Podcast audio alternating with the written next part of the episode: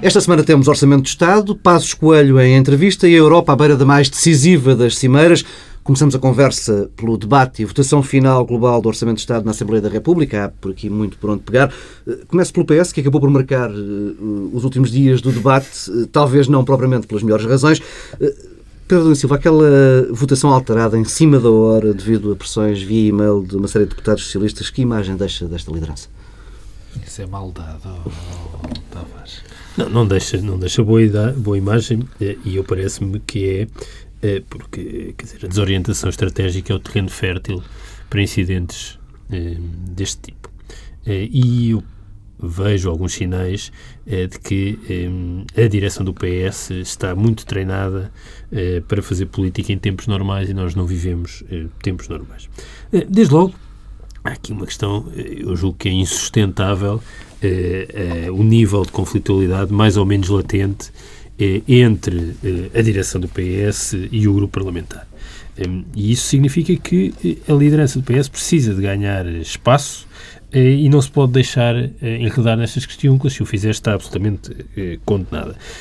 Ainda assim, convém dizer que houve aqui uma espécie de saída airosa que foi tendo em consideração tudo o que aconteceu, uma boa solução, que foi a tal declaração eh, de voto eh, conjunta, mas que serve apenas para, eh, para, dar, eh, para dar tempo. Eh, eu parece-me que isto tudo nasce eh, mais atrás, não é? Que é o PS começou toda esta discussão do Orçamento de Estado quase que se condenando à irrelevância. Eh, não se absteve desconhecendo o Orçamento de Estado, que era uma solução, eh, que, aliás, tendo em conta tudo o que aconteceu, eh, devia ter sido a opção tomada pela direção, não teve uma votação condicionada a uma, um processo negocial, depois disse que não estava a negociar para se concluir que estava, e ao não querer passar como estando a negociar, nem sequer capitalizou os ganhos eh, da negociação. Oh, tentou tarde demais capitalizar. Não, mas não, não era incapitalizável, eh, porque eh, a partir do momento que o PS foi dizendo que não estava a negociar, depois facilmente o governo capitaliza as alterações. Se isso ocorre num contexto em que há uma enorme conflitualidade hum. latente, com sinais bastante explícitos na, na, na bancada parlamentar, isso não anuncia nada bom. E eu julgo que isto tem tudo Ehm, tem tudo um problema, uh, que tem a ver com o modo como uh, António José Seguro uh, lida com o legado. aliás, teve exemplos esta semana numa tentativa, muitas das vezes, de dizer que os críticos são os uh, defensores do ex-primeiro-ministro, parece-me que isso é uh, um erro, nem sequer corresponde à verdade e só tem como consequência que António José Seguro se feche ainda mais. e o legado tem um problema que é a pior coisa que podia acontecer ao PS era incorporar as críticas que são feitas ao PS. Uhum. Isso não é boa solução.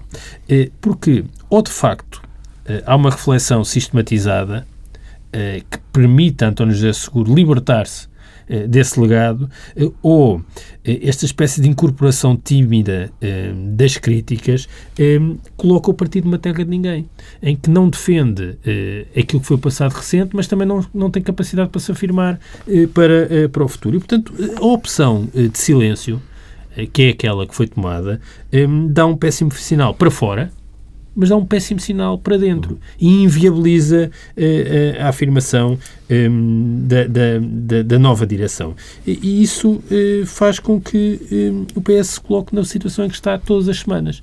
E eu julgo que é a altura de mudar e dar o um passo em frente. Está resolvida a questão do orçamento. Uh, o PS resolveu mal o pós-congresso, muito mal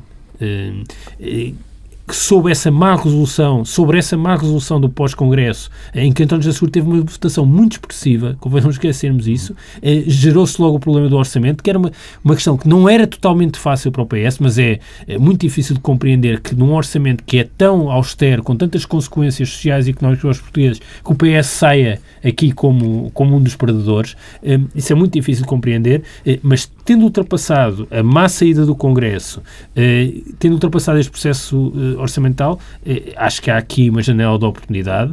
Há um tempo para António José Seguro agora aproveitar para fazer aquilo que não fez nestes dois meses. Não é só a oposição. É porque a questão é que é, é, António José Seguro dirá oh, eu faço, mas não me ouvem, não me escutam. É, e porquê que não ouvem porquê que não escutam?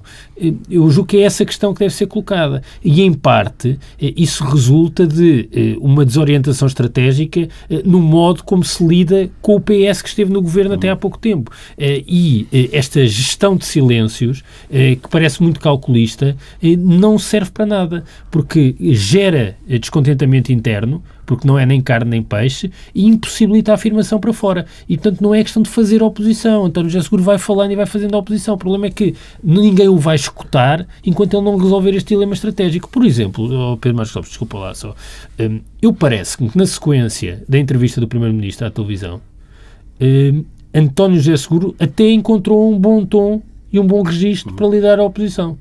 Hum, agora, eh, para que isso acontece fora do Parlamento, é preciso que ele ganhe as condições para ter uma boa relação com o grupo parlamentar, porque se também sem essa boa relação com o grupo parlamentar, eh, ele estará eh, condenado. Pedro Marcos Lopes, é só maldade minha ou não foi de todo um bom momento, nem, nem é assim que se afirma uma liderança? Não, não. Não é assim que se afirma uma liderança. Portugal vive num país, vive um momento político curioso, interessante e quando eu digo interessante, lembro-me sempre da maldição chinesa que dizia que, que o maior, a maior, a pior coisa que se podia dizer a alguém era que vivas tempos interessantes. E esse tempo interessante é que nós temos um governo neste momento que não faz, na minha opinião, ideia do que está a fazer, que não tem caminho, não tem estratégia, não tem. Eh, não tem uma, uma perspectiva de futuro e uma oposição que pura e simplesmente não existe. Ou, ou seja, ou melhor, a oposição que interessa, a oposição que, que, acredita nos valores da democracia liberal, numa posição que deveria congregar o descontentamento que, vai, que, que existe já hoje em dia e que vai existir no futuro. E essa oposição do PS, quer dizer, todo o processo, todo o processo do, da discussão do orçamento, do, do orçamento de Estado foi um processo conduzido absolutamente com os pés pelo Partido Socialista. Foi algo de perfeitamente. Eu, enfim, peço desculpa, mas foi uma coisa absolutamente patética. Patética. Desde o princípio. O Partido Socialista, quando é conhecido o orçamento, o orçamento de Estado, eh, não reage. Pura e simplesmente não reagiu. Reagiu antes, dizendo que havia 0,01% de hipóteses de aprovar. Eh, depois, quando vem o Orçamento de Estado, que era um orçamento evidentemente além da Troika, anuncia que se abstém.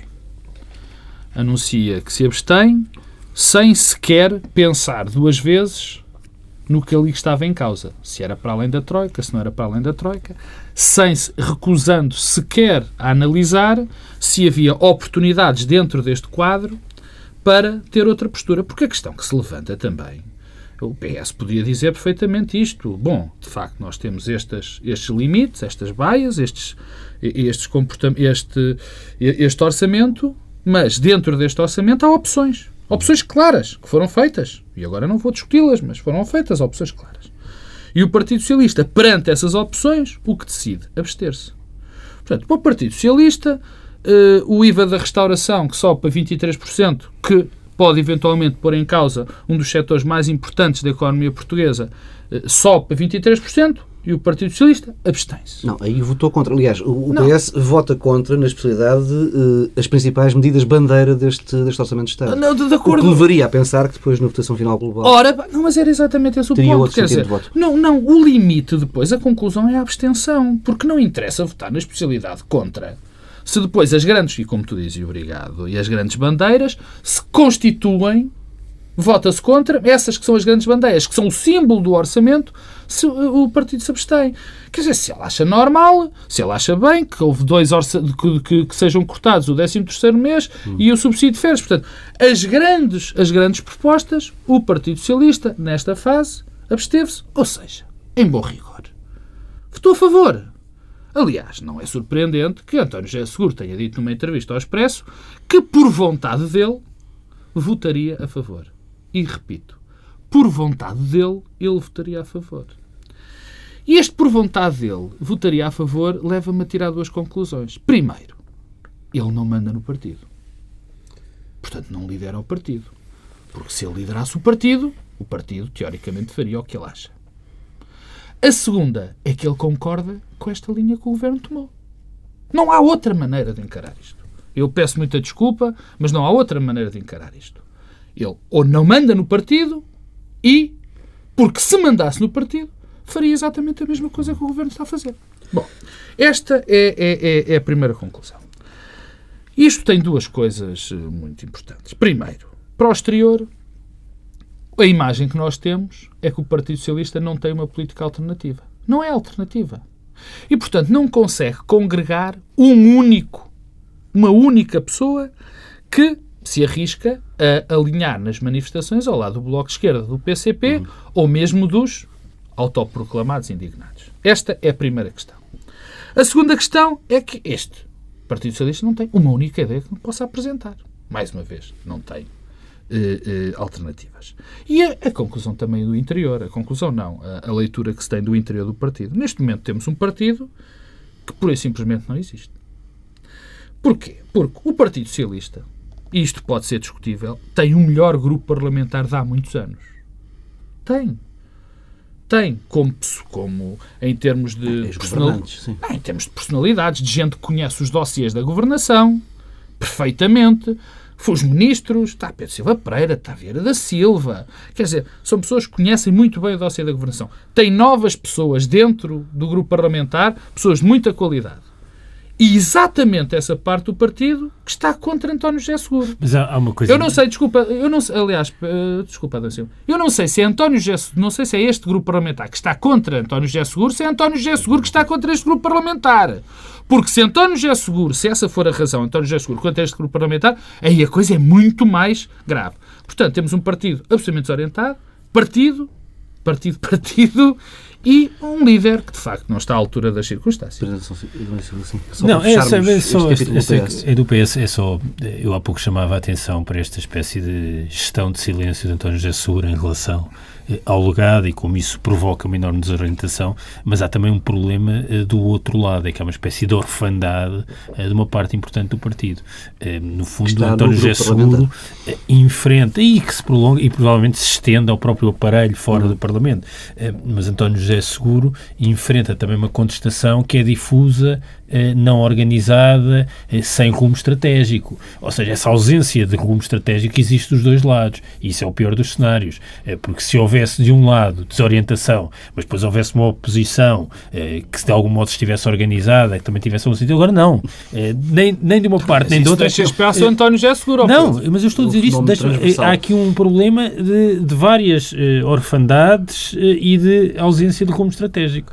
E isso explica que, num contexto como aquilo que enfrentamos, uh, o PS uh, eh, não seja visto como um, um parceiro relevante uh, e um ator que represente o descontentamento, nem uma coisa nem outra. Oh, oh, oh, oh, oh, oh Paulo Tavares, deixa-me só dizer, e depois há, há, um papel que eu, que, eu, que, eu queria, que eu queria salientar, que foi o processo negocial. Este processo negocial. E as infelicíssimas declarações de António José Seguro no fim deste processo negocial. Porque eu ouvi, claramente ouvido, eh, aos, ao, ao, na TSF, António José Segura congratular-se por uh, ter subido os 100 euros. Uhum. Uh, bom, achei aquilo. E mais uma vez dizendo aquela coisa que eu acho absolutamente repugnante. Não, não há outra maneira de pôr. Porque a política é feita para as pessoas e que tinha recebido muitos e-mails e muitas mensagens. Quer dizer, isto não é. Quer dizer, Vamos lá ver se a gente se entende. O António José Seguro é líder do Partido Socialista, é líder do maior partido da oposição. Bom, mas o Primeiro-Ministro congratula-se com as mensagens oh, do Facebook. Pedro, então, mas já, chegamos, já estamos, chegaremos a. Já não, chegaremos não, é só para chamar a atenção. Isto é que não oh, é uma coisa. Não é, é uma tendência. Se, se ouviste bem, eu sei que ouviste, eu comecei por dizer que estávamos com um governo que se recusava a governar e uma oposição que se recusa a fazer oposição. Quer dizer, foi isso que eu disse. Um, um, um, um líder do Partido Socialista que vem falar das mensagens que recebe dos SMS que recebe a dizer que bom, que bem que esteve quando, na essência, o documento orçamental passou incólume. Não, mas então, sobre isso, gostava de dizer alguma coisa sobre o orçamento. Vamos às, exato, vamos às alterações. Uh, Pedro Domingos Silvio, há alguma hipótese depois de, do, do crivo da especialidade uh, de que este orçamento de, nos deixe esperança de, de, conseguirmos escapar àquela espiral punitiva de, dos mercados? Ou seja, já passamos aquela fase em que Sim. as agências de rating nos castigam porque não aplicamos a austeridade ou atrasamos a austeridade. Uh, é uma expressão estamos... muito boa do secretário de Estado Carlos Moedas, que era que travava uma luta minuto a minuto com os ecrãs da, da Bloomberg, não é? Mas, que o governo. Mas agora era como jogar computador. É, é. Jogar. Mas esse castigo, esse castigo não, agora esse já castigo, chega claro. porque vamos ter a recessão no próximo ano, precisamente porque aplicamos mas, a austeridade. Pois, não? mas há várias coisas aí. Primeiro, a, a, batalha contra os ecrãs da Bloomberg já foi perdida. É, e o governo que falava. Ganhou o computador ganhou. É como naqueles jogos de xadrez em que nunca se conseguia ganhar ao computador. O computador ganhou. É, e é, o governo que tinha ligação direta aos mercados e que uma vez tomado posse os mercados passariam a olhar com outros olhos para Portugal, bem, isso, eu acho que isso por acaso tem ingenuidade. Uh, mas o que é muito preocupante. Uh, mas uh, as pessoas, a, ver quem acreditasse Sim, nisso. Há aqui uma dimensão mais importante que é, uma vez aplicado a receita que os mercados defendem, tudo mudaria. Agora a segunda parte. Muda. A segunda parte. esqueçamos os mercados. é evidente que o modo como os mercados olham para nós depende muito pouco daquilo que nós fazemos, como aliás se tem visto nas últimas semanas por toda a Europa. Mas há uma outra coisa, e que tem a ver connosco, e que tem a ver com este orçamento. O que é que o Primeiro-Ministro eh, disse quando apresentou esta versão revista do Orçamento? É que respondia às críticas daqueles que diziam eh, que havia muita iniquidade. Responde. Não. Não. Agora, se me perguntar, é melhor que a versão anterior? É. E isso é dramático. É, é aliás, é melhor, eu até quase que arriscaria dizer é bem melhor. Mas é muito triste que estas pequenas mudanças que foram feitas uh, se traduzam em ganhos uhum. uh, tão significativos para, para muita gente. Eu não desvalorizo nada estes pequenos ganhos.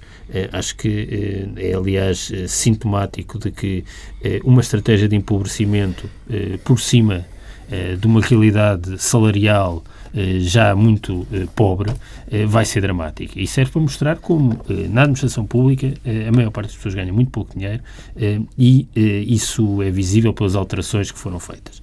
Agora, vai resolver os problemas? Não vai. Não vai. Porque uma estratégia orçamental deste tipo eh, sem qualquer tipo de transformação eh, na envolvente externa, só vai servir para aprofundar a, recessão. E isso não tem a ver com os mercados. Vai aprofundar a recessão. Ehm, e vai aprofundar a recessão e vão ser precisas mais medidas uh, para além das que estão apresentadas. E não vai ser por causa da Grécia. É porque isto tem um efeito recessivo e a recessão vai ser mais do que os 3%. E, portanto, isso escapa aos mercados. E depois há um lado que é que eu continuo a não perceber, que tem a ver com a equidade e com a progressividade. Ehm, eu acho que há um problema de comparar os salários da função pública com os outros eh, e eh, não há equidade enquanto houver uma penalização relativa eh, dos funcionários públicos uhum. e dos pensionistas que não tem nada a ver com o que se passa no privado. Um pensionista ou um funcionário público que ganhe 1.500 euros vai perder dois, dois, subsídios. Um trabalhador do privado que ganhe 6 mil euros não lhe acontece nada. Portanto, enquanto isto se mantiver, a questão da equidade mantém-se. E depois, um outro lado que é dentro da função pública. Uma coisa era haver progressividade uh, uh, nos cortes. Outra coisa é, de repente, a progressividade para a partir de um certo montante e o que há é um corte dos subsídios. Uhum. Isto vai criar situações absurdas de compressão salarial na função pública, que já é um problema da função pública, como seja o facto de eu uh, sou um administrativo e estou perto do limiar a partir do qual há dois cortes e fico numa situação melhor do que um técnico superior que está a seguir. Uhum. Portanto, isto vai eh, eh, inverter completamente a lógica eh, de funcionamento na, na, na, de, de, prémios e de valorização das carreiras, das qualificações na função pública, que vai ter muitas manifestações. E não são só aquelas que são económicas e sociais. Um, eu, esta semana, digo-vos com sinceridade, das coisas que me espantou mais foi a descoberta do Paulo Trigo Pereira. O Paulo Trigo Pereira, eh, que é um economista e professor universitário que acompanha as questões orçamentais, olhou com atenção para o orçamento, fez umas contas e descobriu um desvio de 300 milhões de euros no orçamento, que o Ministério das Finanças reconheceu e chutou para canto. E eu, eh, isto, a meu ver, significa várias coisas, mas uma delas é certamente que há uma espécie de decapitação técnica na administração do Ministério das Finanças. E com a compressão salarial, com os cortes, eh, com os, os tetos, o que teremos sempre é maior incapacidade da administração pública para, para, ter, eh, produzir um trabalho eficiente. Uh, e uh, agora uh, pode ser com o orçamento, a seguir pode ser nos hospitais, depois na escola pública, depois nas universidades. E isto é um, é um péssimo caminho por si só. Pedro Marcos Lopes. Queres que fale do orçamento? Das alterações. Não, as alterações. Oh, oh, oh. Assim, quando está quando está a chover muito, muito, muito, muito, muito, e de repente começa a chover um bocadinho menos, o tempo fica melhor. Mas não fica bom. Mas não fica bom.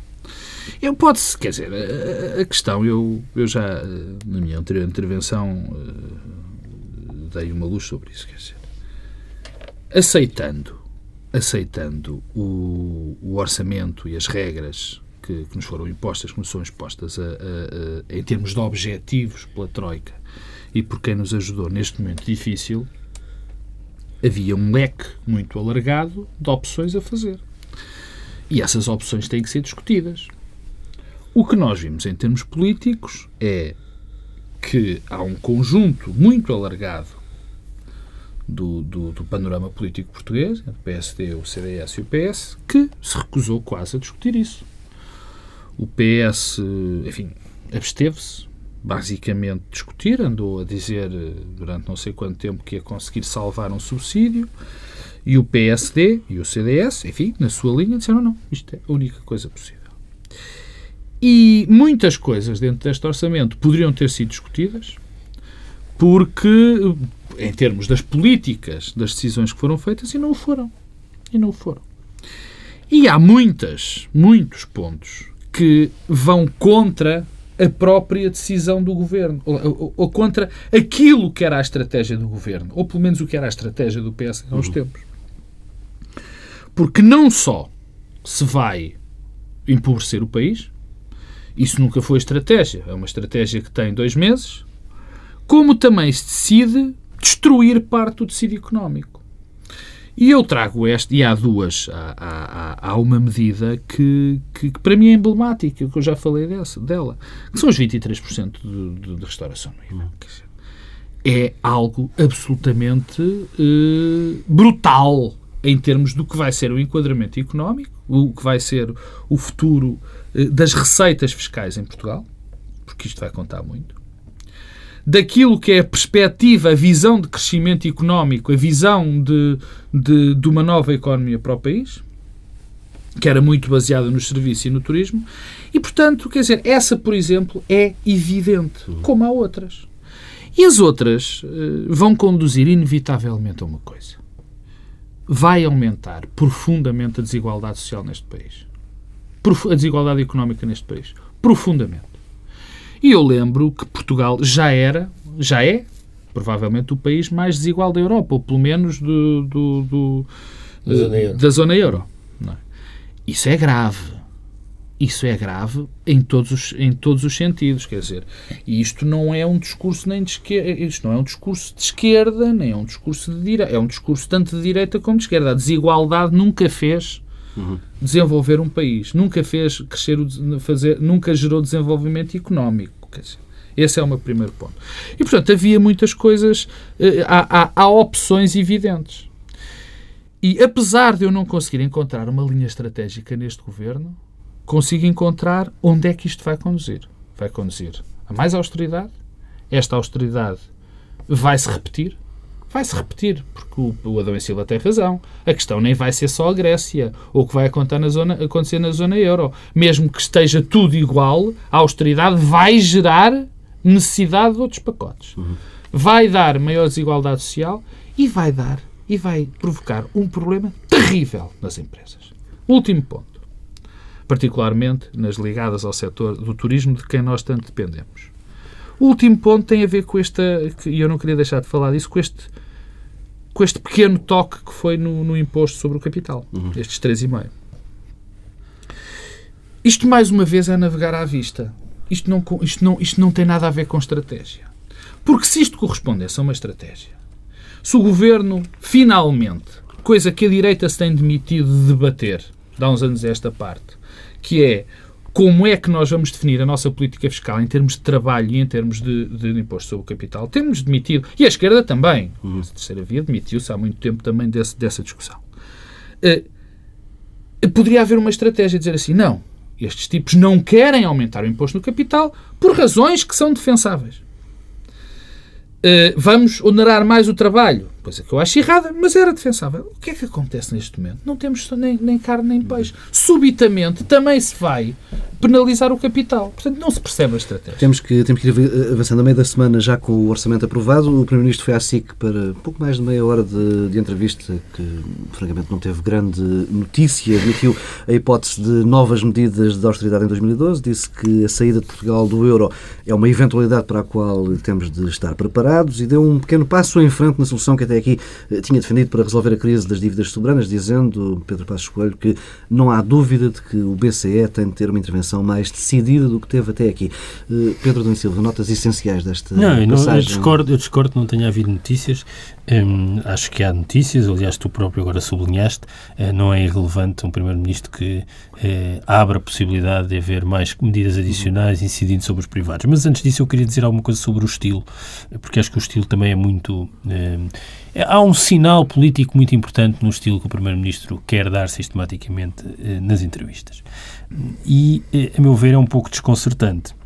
Uh, há uma espécie de candura, de passividade, e temos muito mais isso do que um político que quer alterar a realidade. E eu diria que quem veja aquela entrevista sem saber quem é que está ali a falar, não for o facto de a sala e o cenário sugerir que é alguém que ocupa um lugar institucional importante, eu diria que não parece um primeiro-ministro.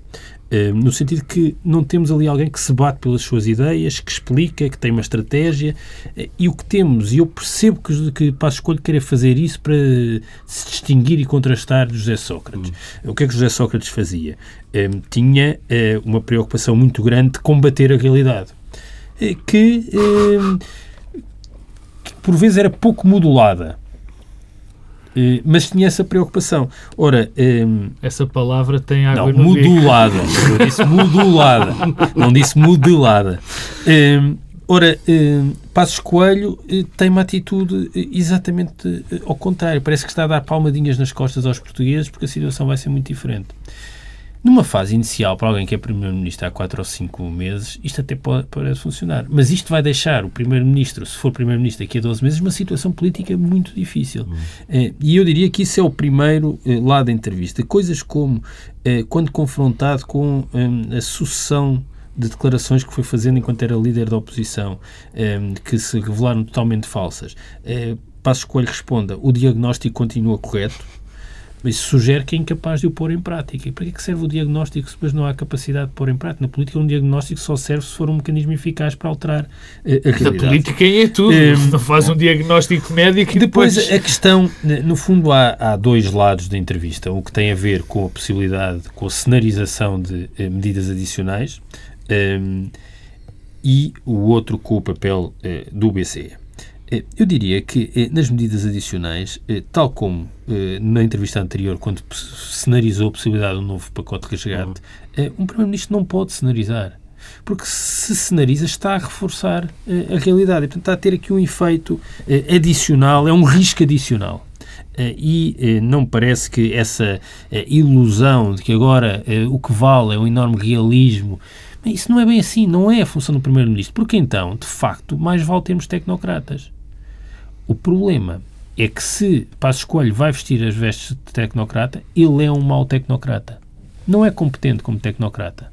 Eh, e mais valia que assumisse o seu lugar de político. político. É? O segundo ponto eh, tem a ver eh, com o BC. Hum, eu, eu diria que, hum, para além desse lado de, hum, de quase de, é um lado de comissão liquidatária, não é? Que é não se percebe bem qual é o papel do Primeiro-Ministro. Depois o lado do BCE. Eu parece-me que estamos aqui por uma espécie de capitulação, de capitulação em relação à estratégia eh, alemã, o que desde logo diz uma coisa. É que a coligação de Portugal não devia ser com a Alemanha. E, isto vai colocar Portugal numa situação muito difícil daqui a uns meses. Eh, a coligação de Portugal devia ser com os outros países que têm situações semelhantes à nossa. E, portanto, o que nós devíamos estar a fazer era bater-nos para romper com a hegemonia eh, germânica. e o entendimento que é feito das relações externas portuguesas, desse ponto de vista, é uma coisa muito. Hum, hum, com pouca dimensão. Hum, o que é que o, é que o Primeiro-Ministro disse? Bom, o BCE é independente e os políticos, portanto, não devem dizer nada porque, se o fizerem, estão a condicionar a ação do BCE e isso tem um efeito negativo. Portanto, o BCE deixará de fazer aquilo que nós desejamos que ele faça, mas que não podemos dizer senão ele não faz. Eu confesso que ter um Primeiro-Ministro que funciona e opera num quadro mental deste tipo é uma coisa que me deixa preocupadíssimo, eh, tendo em conta eh, o que vai eh, acontecer. E o que vai acontecer é simples. É que Passos Coelho está a ficar tão comprometido com o percurso percorrido e com o discurso da senhora Merkel, indo para além da Merkel, reproduzindo a visão que os alemães têm do problema, vai a reboque, que tem este episódio dos feriados, que eh, ficará associada a este caminho e a estas respostas. Se não derem resultado, será, eh, eh, ficará numa situação eh, ultra delicada. Se houver uma alteração na Europa, ele ficará do lado dos que defendiam a solução anterior. Isto é uh, temos, temos, que avançar, senão não falamos precisamente da, da Europa. Pedro Marcos Lopes.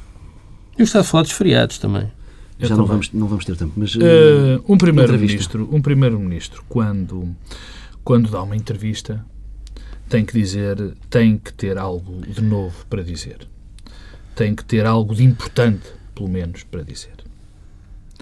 E o problema é que Pedro eu não percebi para que é que esta entrevista foi dada. Não percebi. Porque vi a entrevista no dia seguinte e, e não cheguei a conclusão nenhuma. O que ali estava, o, o que, ali fe, o que ali esteve, o, aquilo que se passou naquela entrevista foi rigorosamente nada. Foi um repetir incessante de, de coisas que já, tinha, que já tinham sido ditas e, portanto, chegamos a, a, um extremo em que. Aliás, isto fez-me lembrar a história do Pedro e do Lobo, quer dizer, eh, com esta quantidade de entrevistas, com esta quantidade de coisas que, que, que não, que não tem para dizer. O que, aconte, o, o que acaba por acontecer é isto, quer dizer, eh, quando ele tiver, tiver alguma coisa para dizer, Desculpa, mas eu discordo, eu discordo quer do Pedro Bom. Marcos Lopes, quer do Paulo Tavares. então, mas um Primeiro-Ministro que abre a possibilidade calma, de haver calma. medidas adicionais que estendam aos mas, privados. Desculpa, Isto não é notícia. Tu desculpa, mas, quantas, é ele... mas quantas vezes o Pedro Passos Coelho já disse já que havia possibilidades de que... Não, mas de, daquele modo... Daquele modo, Pedro. Daquele, ele já disse aquilo mais de três vezes que eu me lembro. Uma frase a cada um sobre não, os feriados. Não, não, não, não, não. Temos que avançar. Tenho que dizer uma coisa sobre isto. Quer dizer, o problema da entrevista, e olha, infelizmente, pronto, já não sei que não me vais dizer, falar muito, eu nem concordo com o Pedro.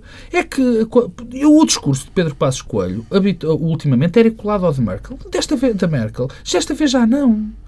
Quer dizer, porque não há discurso sobre a Europa. Ele não consegue balbuciar seja o que for, sobre qual deve ser o papel da Europa neste, neste momento. Nada, nada. E depois há outro tema que me preocupa. E havia mais, mas enfim.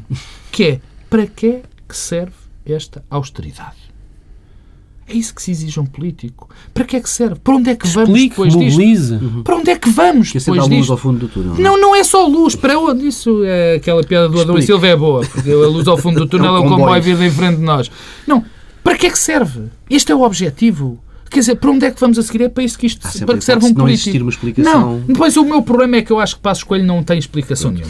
nenhuma. Deixa-me acabar. E a questão que se levanta, e isto é que, me, que, que, que de facto uh, uh, me interessa dizer, é que Passos Coelho, ao contrário do que o Pedro Adão e Silva diz, transformou-se num tecnocrata passou de político para tecnocrata. Sim, mas não vai ter é um sucesso nessa É um gestor de massa falida. Categoria. É um gestor de massa... Ele comportou-se como um gestor de massa falida. Porque diz, bom, se isto acontecer, pode ser que aconteça aquilo.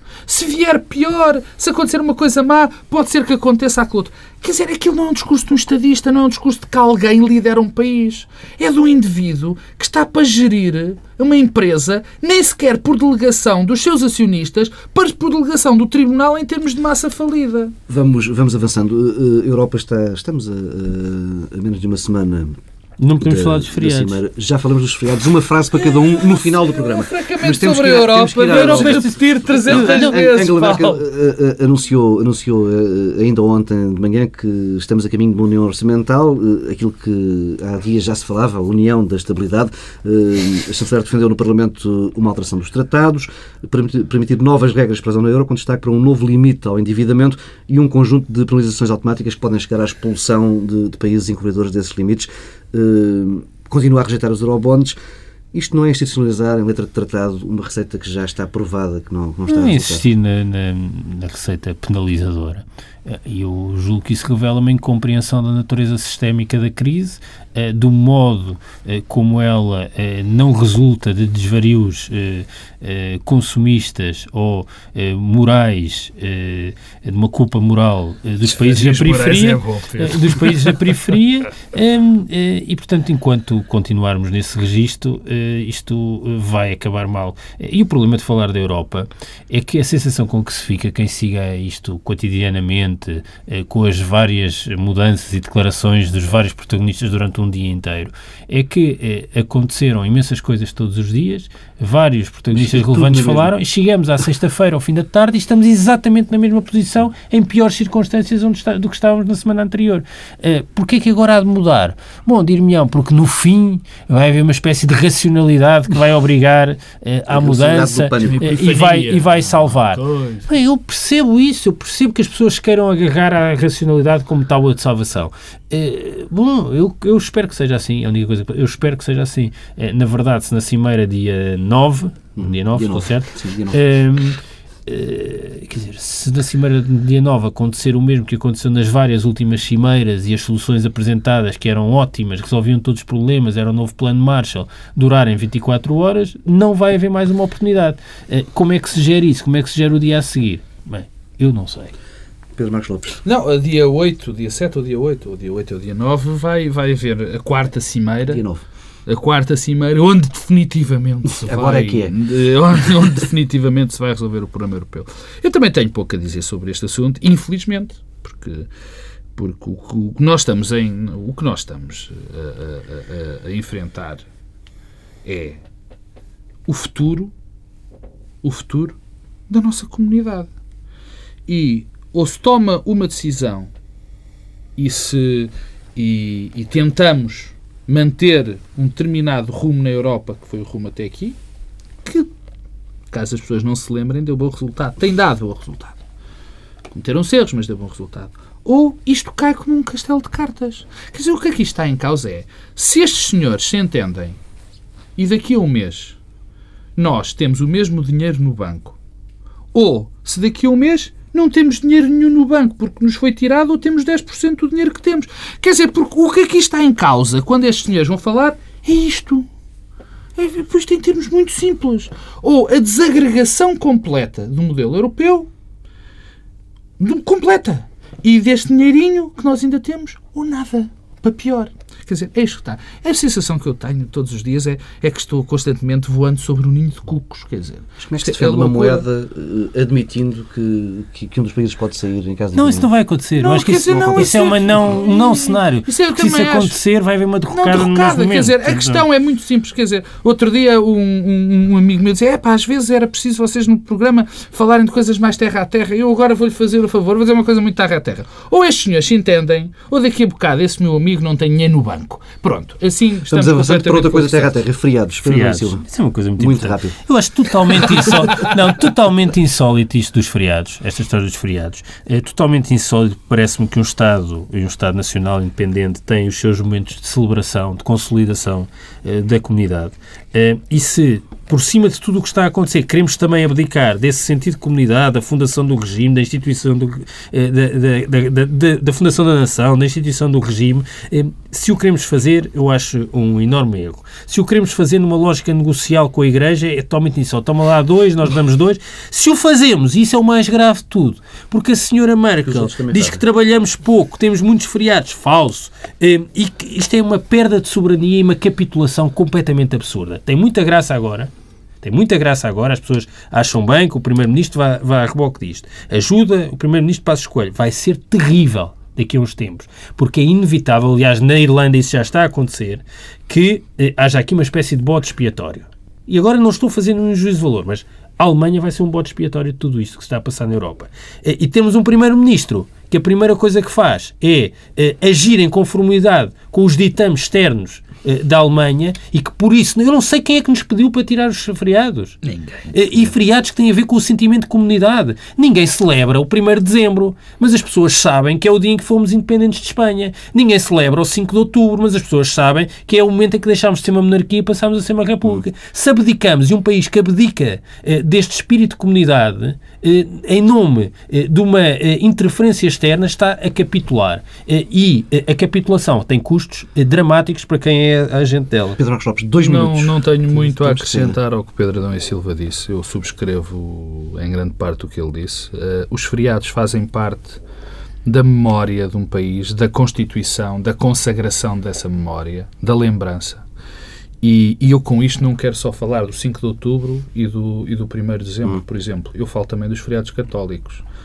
Eu, quem não é católico, ou enfim, um problema dessa pessoa, mas a- o- estes feriados católicos têm uma presença forte dentro da nossa cultura e têm um significado forte nessa cultura. E, e é disso que se fazem os países. É disso que se fazem os países. E, e, com, e termino dizendo que tive a ver o calendário e observei que havia 52 domingos. 52 domingos. Porquê é que não se acaba com Numa semana. Porquê é que não se acabam com alguns dos domingos e as pessoas não trabalham aos domingos? É que, é de certeza que a produtividade Bem, aumentaria. com esta proposta radical de Pedro Marcos Lopes, fecha esta edição do Bloco Central. Regressamos na próxima semana, à mesma hora.